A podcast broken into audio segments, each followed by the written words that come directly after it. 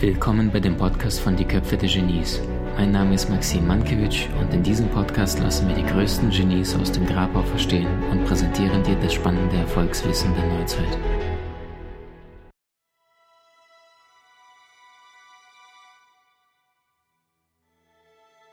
Selbstbewusstsein. Und wenn wir uns Einstein anschauen, der hat dazu mal ein wunderschönes Zitat gebracht. Ähm, Selbstbewusstsein entsteht durch selbstständiges Denken und Handeln. Und das Verrückte ist, egal welches Wörtchen du davon selbst äh, wegnimmst, von diesem kurzen Satz, der ist so prägnant und dennoch so genial, äh, umso weniger geht die Gleichung auf. Das heißt, ähm, Selbstvertrauen entsteht durch selbstständiges Denken und Handeln.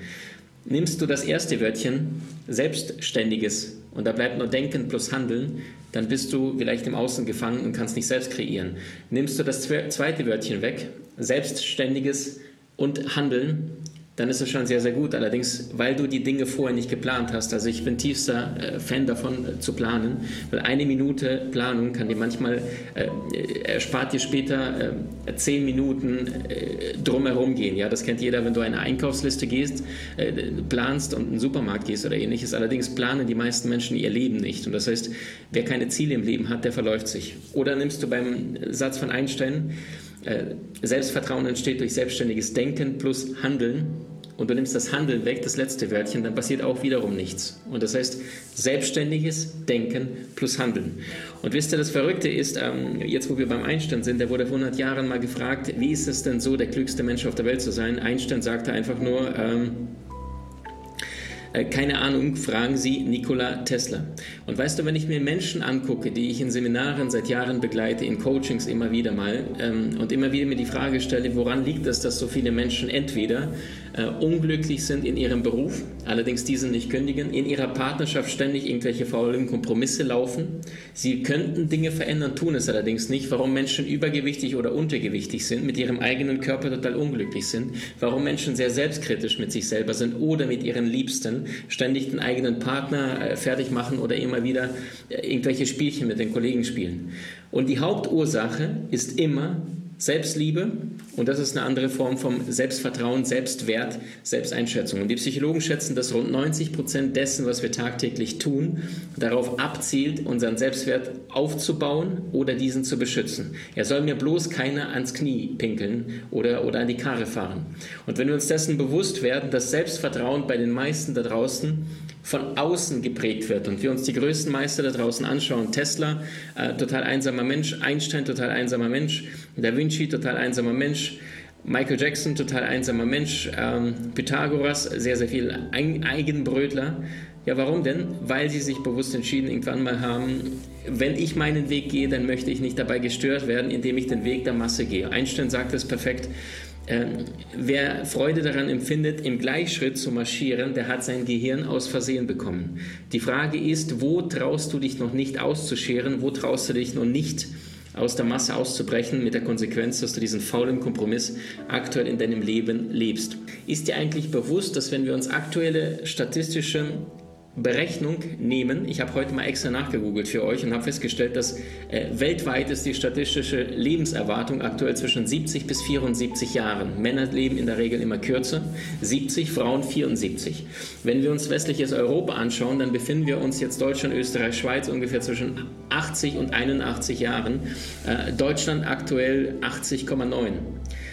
Und wenn wir dir deine liebste Jahreszeit jetzt anschauen, ich war heute Nachmittag ähm, am Rhein spazieren dann fiel es mir wie, wie, wie Schuppen vor den Augen, weil ich die Blätter gesehen habe, wie sie ins Wasser gefallen sind in den Rhein. Und da war ein wunderschöner Park und das war voller äh, Bäume und da sind sehr, sehr viele Blätter runtergefallen.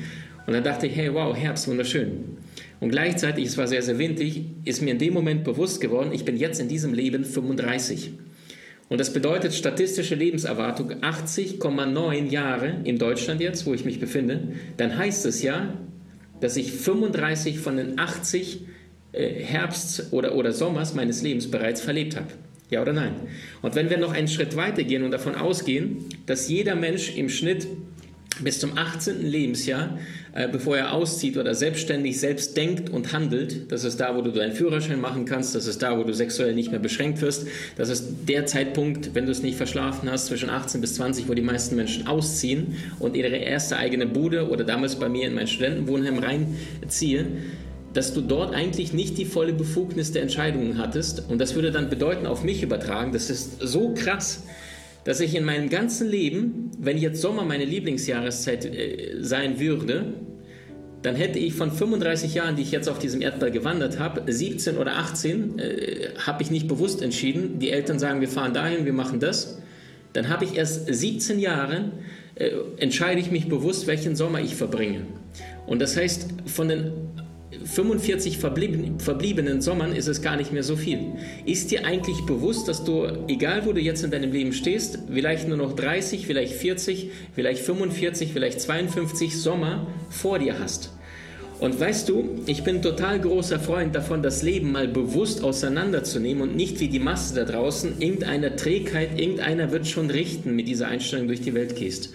Wusstest du, dass es statistisch gesehen nur 902, äh, doch 972 Monate gibt, bis du stirbst? Zwölf Monate hat ein Jahr, mal 80,9 Jahre sind sogar nur 969 Monate deines gesamten Lebens. Klingt gar nicht so viel, oder? Und wenn wir uns das bewusst werden, dann ist die Frage an dich, wie kannst du nur eine einzige Sekunde deines Lebens mit Dingen verschwenden, die dir zuwider sind? Diesen Satz hat mal Neil Donald Walsh äh, nicht zu mir gesagt, allerdings in, in seinem Buch mir äh, auf, ich weiß gar nicht, welche Seite das war, aber ich weiß, ich war damals totunglücklich, ich war in einem Consulting-Job, ich habe irgendwelche Dinge getan, die nichts mit meiner Seelenaufgabe, mit meiner Mission zu tun hatten. Und ich klappte dieses Buch auf, las diesen Satz und ich, ich konnte nicht mehr weiterlesen, es ging nicht mehr. Ich weiß noch, mein linkes Auge fing an zu kullern. Es vergingen vielleicht 30, 40 Sekunden. Mein rechtes Auge fing an zu kullern und, und ich konnte nicht mehr weiterlesen. Ich habe mich wahrscheinlich 30, 40 Minuten noch heulen müssen, weil ich wusste, ich bin in eine fremde Stadt gezogen, ich tue irgendeinen Job, äh, den, für den ich etwas Geld bekomme und der im Außen cool aussieht. Ich kaufe mir irgendwelche Anzüge, die cool aussehen, aber mein Inneres verstirbt Tag für Tag für Tag. Und wenn die Seele weint, sieht man keine Tränen. Und ich habe immer mehr festgestellt, dass ich im Außen Dinge tat, die nichts mit meiner Mission zu tun hatten. Und wenn wir uns nochmals den Satz von Einstein äh, bewusst machen, Selbstvertrauen bedeutet nichts anderes wie selbstständiges Denken plus Handeln, dann habe ich das nicht selbstständig entschieden. Ich habe Ja zu dem Job gesagt. Allerdings, ich musste aus meiner Sicht damals tagtäglich, habe ich immer wieder Ja gesagt zu diesem Job. Und ich glaube, der größte Fehler, den die meisten Menschen machen, egal ob du jetzt gerade gesundheitlich dich unglücklich fühlst, ich habe schwere Knochen, dann ist dein Schicksal besiegelt, wenn das dein äh, unbewusster Glaubenssatz ist. Wenn du sagst, ähm, meine Partnerinnen oder Partner sind immer so fies zu mir, weil eine irgendwann mal in der Vergangenheit das zu dir war, dann triffst du nicht einmal in der Vergangenheit die Entscheidung, dass du sagst, ich habe mich irgendwann für diesen Job entschieden, sondern tagtäglich, wenn du morgens aufstehst und sagst, jetzt gehe ich wieder in diese Firma, jetzt werde ich weiterhin diese Beziehung führen. Niemand zwingt dich. Alles auf diesem Erdball ist freiwillig. Das größte Geschenk, das deine Seele bekommen hat, ist eine bewusste Entscheidung freiwillig zu treffen. Es gibt den übergeordneten Seelenplan und darunter ist der untergeordnete freie Wille. Der freie Wille dient dem Seelenplan, nicht umgekehrt.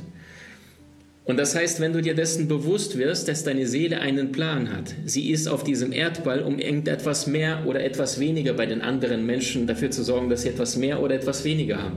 Weniger Drama, weniger Stress, weniger Sorgen und vielleicht mehr Glückseligkeit, vielleicht mehr Geld, vielleicht verhilfst du Menschen dazu, dass sie finanziell frei werden, vielleicht mehr Vitalität, mehr Lebenskraft, mehr Energie in ihrem Körper. Und alles ist miteinander verbunden. Und solange ich aber als, als Einzelmännchen durch diese Welt wandere und das Gefühl habe, irgendjemand wird schon richten, ich muss es mir nicht angucken, es ist für alles gesorgt, wir leben in einer westlichen Welt, wird es sau schwierig. Und ähm, ich glaube fest daran, dass das, was der Mensch sich vorstellen kann, er sich auch erreichen kann. Denn wenn du es dir gar nicht vorstellen könntest, dann könntest du es ja auch gar nicht erreichen. Ja oder nein? Wenn du es dir jetzt vorstellen kannst, dass du mal angenommen auf einem Skateboard auf einem Bein balancierst und runterfährst eine gerade Strecke, sagen wir mal 50 Meter, kannst du es dir vorstellen? Ja. Kannst du es praktisch sofort umsetzen? Nein. Und das heißt, wenn du es dir allerdings vorstellen kannst, dann muss es ja irgendeinen Raum dafür geben, dass es möglich ist, sonst könntest du es dir gar nicht vorstellen. Ja oder nein? Ich glaube, das ist eins der kraftvollsten Zitate äh, von Goethe, die wir überhaupt überliefert bekommen haben. Und das heißt, der, der Mensch wird mit der Zeit zu dem, woran er die ganze Zeit denkt. Und er ist ein wunderbarer Gentleman äh, mit dem Namen Roger, der 1946 mit dem Laufen begann. Und äh, er war ein Langstreckenläufer in Großbritannien. Ähm, ich nenne ihn mal Roger B. Und dieser Roger B. hat bereits innerhalb von zwei Jahren, nachdem er anfing zu laufen, äh, damals seine Bestmarke erreicht, um, um eine Meile zu laufen. Und diese Meile äh, sind in, in Kilometereinheit 1603 Meter. Und dieser Roger B. lief damals diese eine Meile 4 Minuten, 18 Sekunden, ich glaube 26 Mikrosekunden. So. Und dann hat er relativ viele Meisterschaften teilgenommen und äh, hat immer wieder relativ gute Zeiten gelaufen und äh, hat es immer wieder knapp am Podest gescheitert oder mal Bronzeplatz oder ähnliches. Und dann irgendwann mal hat er sich die Frage gestellt, warum tue ich all das, was die anderen Menschen da draußen tun?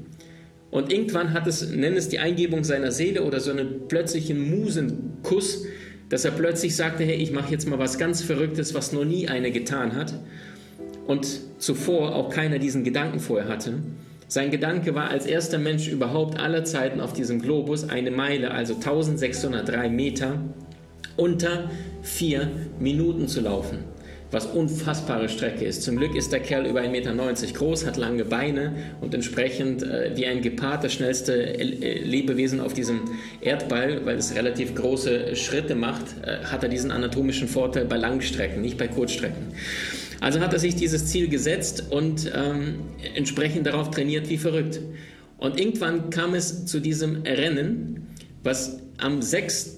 Äh, Mai war das, 1954 stattfand. Äh, und ähm, an dem Morgen war das relativ windig, so dass die überlegt hatten, das Rennen abzublasen, weil es einfach zu viel Windgegenstand, äh, Widerstand gab.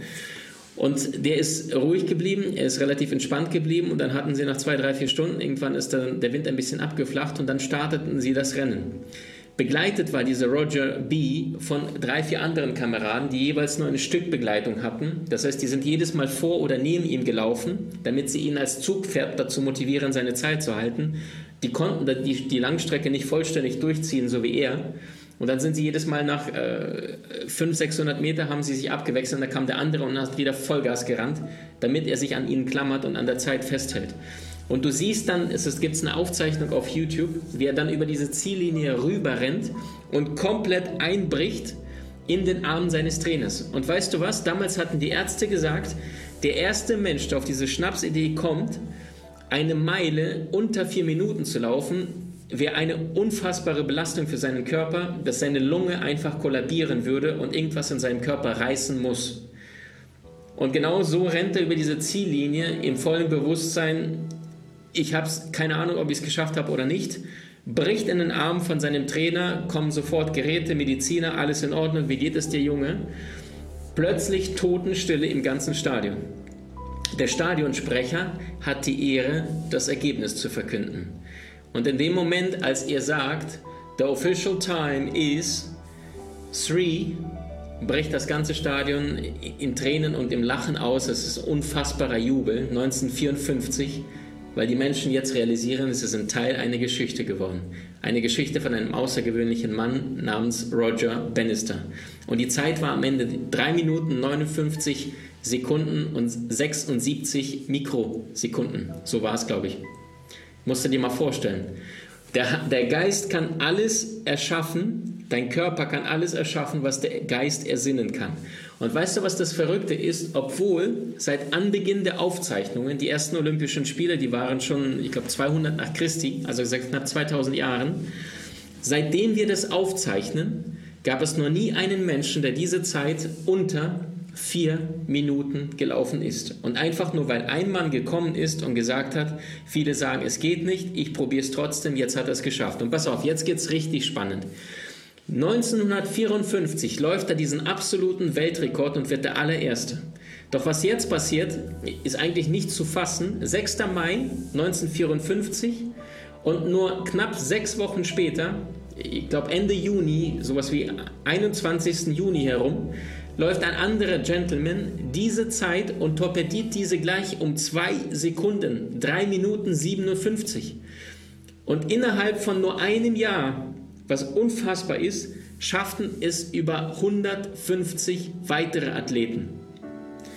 Nochmals, seit Anbeginn der Aufzeichnung, ab Jahr 2000, seit Jesus, auf, äh, Jesus Geburt, wenn du so möchtest, Jahr 0, in 1950 Jahren keiner, kein einziger.